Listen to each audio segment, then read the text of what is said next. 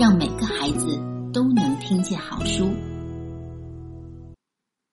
Hello，大家好，我是小鹿萌妈，又到了我给大家讲故事的时间了。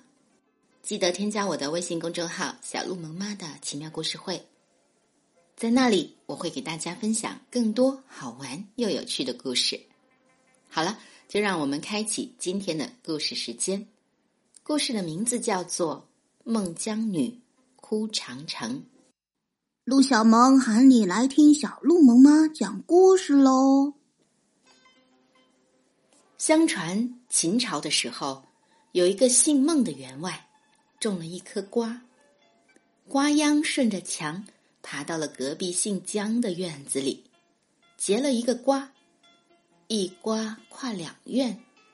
等瓜熟了以后，打开一看，里面有个又白又胖的小姑娘。于是，孟姜两家人为争夺这个女娃娃争吵不休。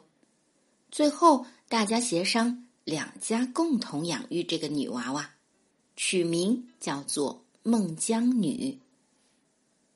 孟姜女长大以后，善良美丽，又能弹琴、作画、写文章，是大家的掌上明珠。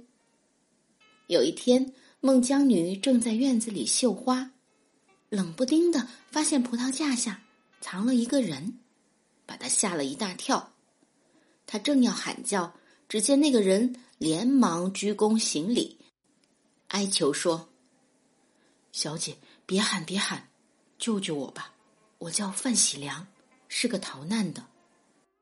原来是秦始皇为了修长城，到处抓人做劳工，已经饿死、累死不知道多少人了。”孟姜女见到范喜良是个眉清目秀的白面书生，忙找来了爹娘。孟员外得知范喜良的情况以后，答应把他暂时藏在家中。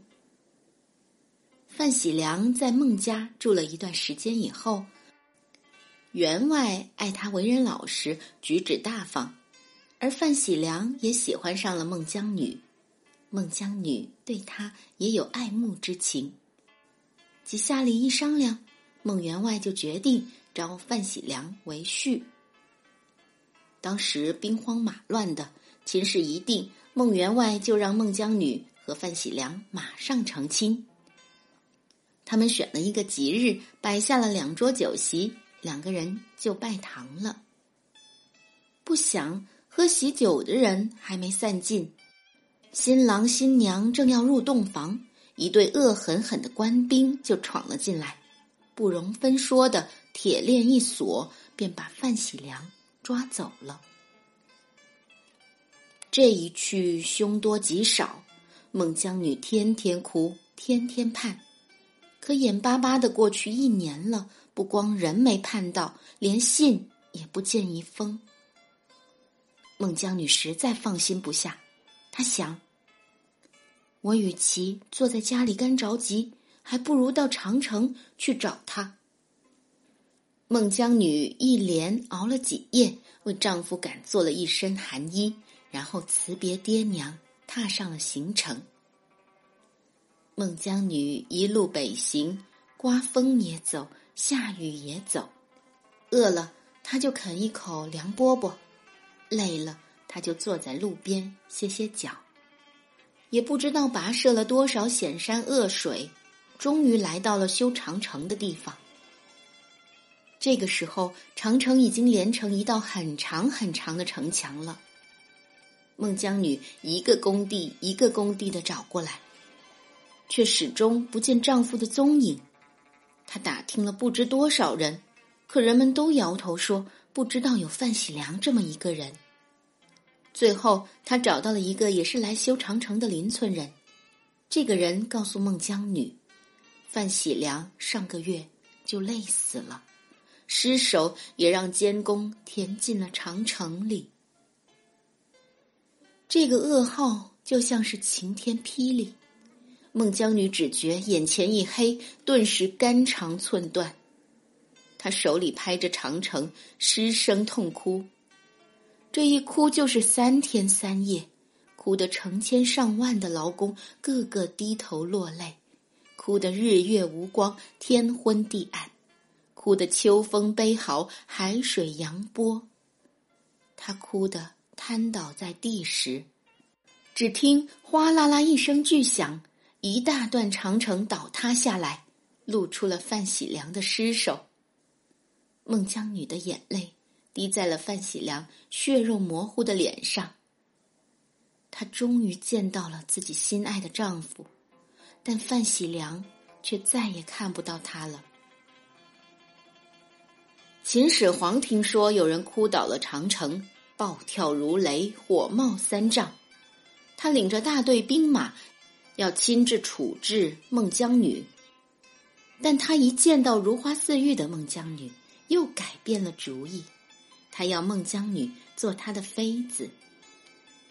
孟姜女恨不能一头撞死这个无道昏君，哪里肯依呀？她强忍着悲愤，向秦始皇提了三个要求：第一，要给范喜良立碑修坟；第二，秦始皇亲自给范喜良披麻戴孝；第三，他要在海上游玩三天。为了得到这个美人。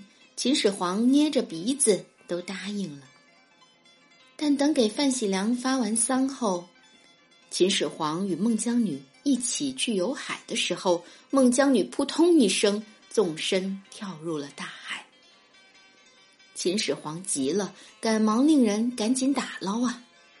这个时候，大海哗的一下掀起了滔天巨浪，原来海龙王同情孟姜女。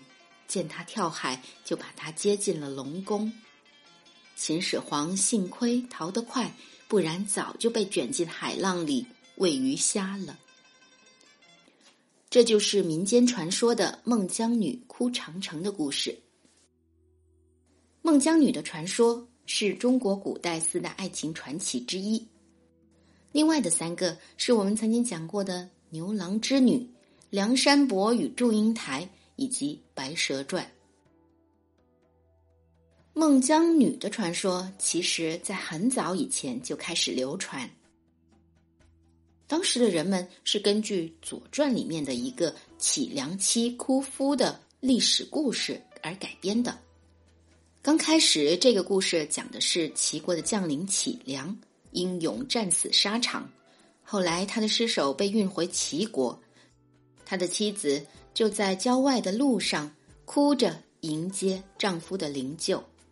后来，这个故事就不断的演变，从哭于道中变成了哭于城下，后来城墙又被哭塌了，接着慢慢的就演变为了孟姜女的故事。而这个故事在民间传说中也不断的演变，在唐朝的时候，乞良妻又变成了孟姜女。到后来又增加了秦始皇的戏份，而这个故事的传奇色彩也越来越多，越来越不像是一个真实的故事。但是在民间，人们对孟姜女的故事还是非常喜爱的，因为故事的背后能够代表大家共同的心声。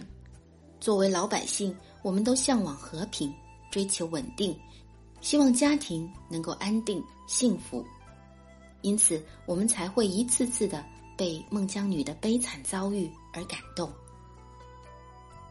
只有安定的国家，才能够保证我们个人生活的安定和幸福。今天的故事时间就到此结束了，非常感谢大家的收听，别忘了添加我们的微信公众号“小鹿萌妈的奇妙故事会”。在那里会有更多的国学启蒙课程等着大家领取。又到了跟大家说晚安的时间，祝大家晚安，好梦。